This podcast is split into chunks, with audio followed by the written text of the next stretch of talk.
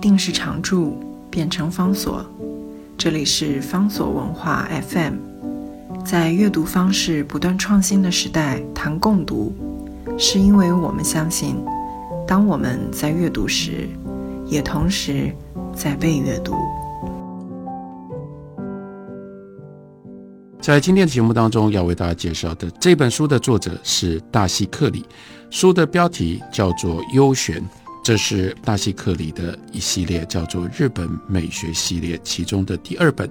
日本美学第一本呢是《物哀》或者是《物之哀》，它的副标题是《樱花落下之后》。第二本就是我们今天要为大家介绍的《幽玄》，它的副标书名叫做《薄明之森》。第三本则是。吉或者是恰吉，它的副标题是素朴日常。用这三个概念：物之哀、优玄、恰吉。大西克里要帮我们介绍日本人在他们的跟生活的连接体会上面，有一些非常非常特别的美学的观念跟美学的感受。大西克里是谁呢？他出生在一八八八年，他在一九五九年去世。他是。东京帝国大学哲学系毕业，从一九三零年代开始，在东京帝大担任美学的教职，是日本学院派美学最重要的其中一位确立者以及代表人物。他在一九五零年退休了之后，他就埋首于写了这些重要的书。今天为大家介绍的这本书呢，它的主要就是来自于其中的一本著作，叫做《幽玄与物哀》。除此之外，他写过《风雅论》，就是侘寂的研究；他写过万叶集的自然情感以及美意识论史等等这些作品。所以，我们知道从这样的背景，我们了解两件事情。第一件事情，大西克里他是早在半个世纪之前就离开了这个世界。不过，他对于日本传统的美学的探索。确实留下了非常重要的一些记录。另外一件事情就是，他是用非常哲学性，而且进入到日本自身的艺术跟文学的传统当中来展现他的概念跟他的美学主张的。所以这本书《幽玄》，一方面当然就是告诉我们，如果简单的来说，就像是跟另外一本听众可能知道的古崎润一郎的《音译礼赞》。一样，就是要告诉我们，当我们在看到日本的美学的时候，阴影或者是幽玄，也就是光线透不到的地方，或者是正因为光线所造成的你看不到、看不清楚的这些地方跟那种感受，对于日本的美学如此的重要。那是用古奇润一郎在《音译礼赞》里面的说法，那就是我想要换回。我们失去了的音译的世界，要把文学殿堂的屋檐加长，要把墙壁图案，把太过于亮眼的东西塞回到黑暗当中，并且卸下无用的室内的装饰。我希望有至少有一个这种房子，试试看会变成发生什么事。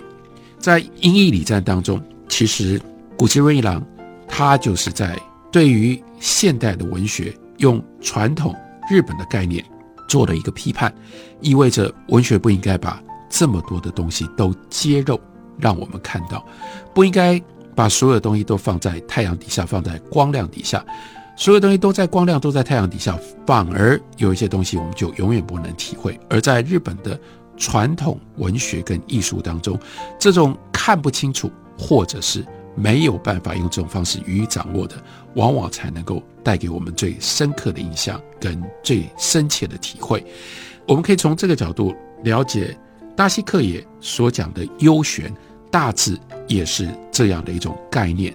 不过，另外他跟古奇润一郎很不一样的是，他追索乃至于帮我们展现幽玄是两个重要的来历，一个来历是联系到佛法。佛教传入到了日本之后，在日本以叫做本地垂基的这种概念或者这样的一种精神落地生根，生根了之后，就产生了独特的幽玄的美学。幽玄的美学告诉我们，美是朦胧的，是寂寥的，是不可言说的一种深刻的真理。所以日本人经由佛法的改造，他们了解了要怎么样只在必要的地方展现光亮，所以在隐蔽的地方就产生了幽玄。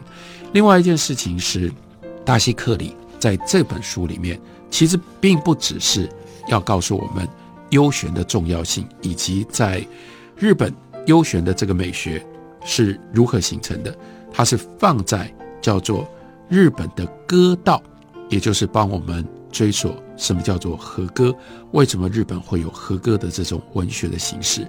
日本这个和歌文学的形式怎么样经过了各种不同的变化，然后从开始的时候把幽玄当作是一种风格，后来产生了非常明确的幽玄体，把它放在和歌实体当中，变成其中地位非常高的一种体一种写法。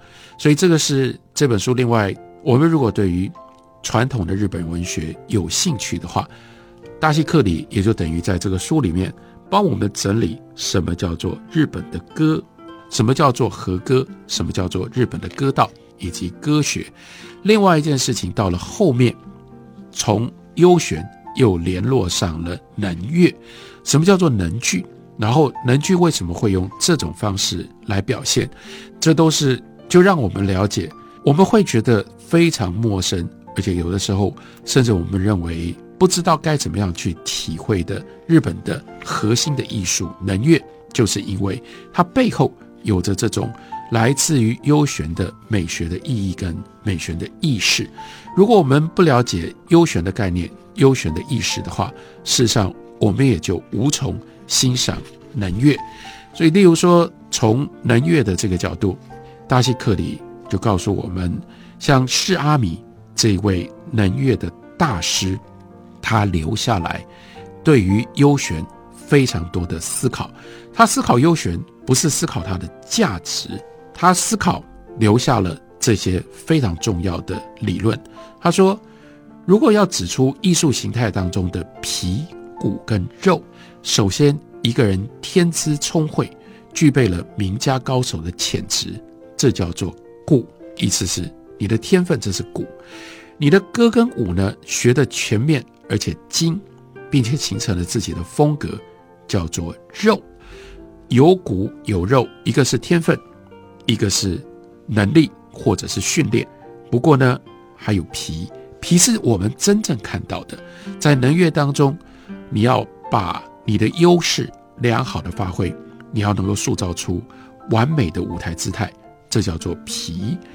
成就优选就是皮风的义节，这是释阿米对于能乐所留下来的。这个非常非常重要的一句话，然后呢，跟见闻心三者结合的话，那么心是骨，闻是肉，见是皮，所以意味着跟我们所想象或我们一般在讲表演艺术的时候，几乎是完全相反。完全相反意味着我们原来认为所谓表演艺术就是怎么演出来，怎么表现出来。可是施阿米告诉我们，在能乐当中，相当程度。你培养了，你有天分，你也有这种能力，可是最后在舞台上，你是不是能够成功？为什么叫做一劫？因为太困难了，是你如何隐藏，而不是你如何表现。所以，另外有这样的一段话，叫做“凡优选之物，在佛法，在王法，在神道，而不在于我。”所以，我们如何展现优选，或者是为什么要展现优选？这就是像在能乐当中，你要让人家看不到演员，你要把自己的自我给隐藏起来。所以关键在于盛气之势，自身之远，柔和却不负于物，姿态调和。用这种方式，我们才能够了解优选。五行明镜是优选，见识是优选，言识是优选，鬼神也是优选。不知道真正信理者，不能言。优选，这个大西克里帮我们解释说，在古代原始形态的优选的概念，到了藤原进程，把这原始形态的优选呢，一直摇摆在一般的价值概念还有形式概念当中，是到了歌道还有能乐，到了歌道是在藤原俊成在能乐上面则是释阿弥，所以他把这两种含义融合统一，并且发展出更高的层次，这是一个理想。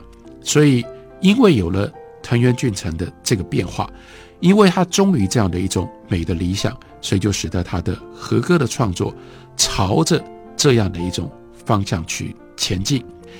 从藤原俊成又传到了藤原定家，藤原定家再把藤原俊成融合为一的这种优选的概念，又把它分离开来，把它变成了有心的一种概念。同时，他把优选的概念变成了一种形式。所以在价值跟形式当中，这一直不断的摆荡，这就是大西克里为我们整理日本和歌史其中。最重要的一种方式跟最重要的一条脉络，这是今天为大家介绍的这本书《幽玄博敏之声》。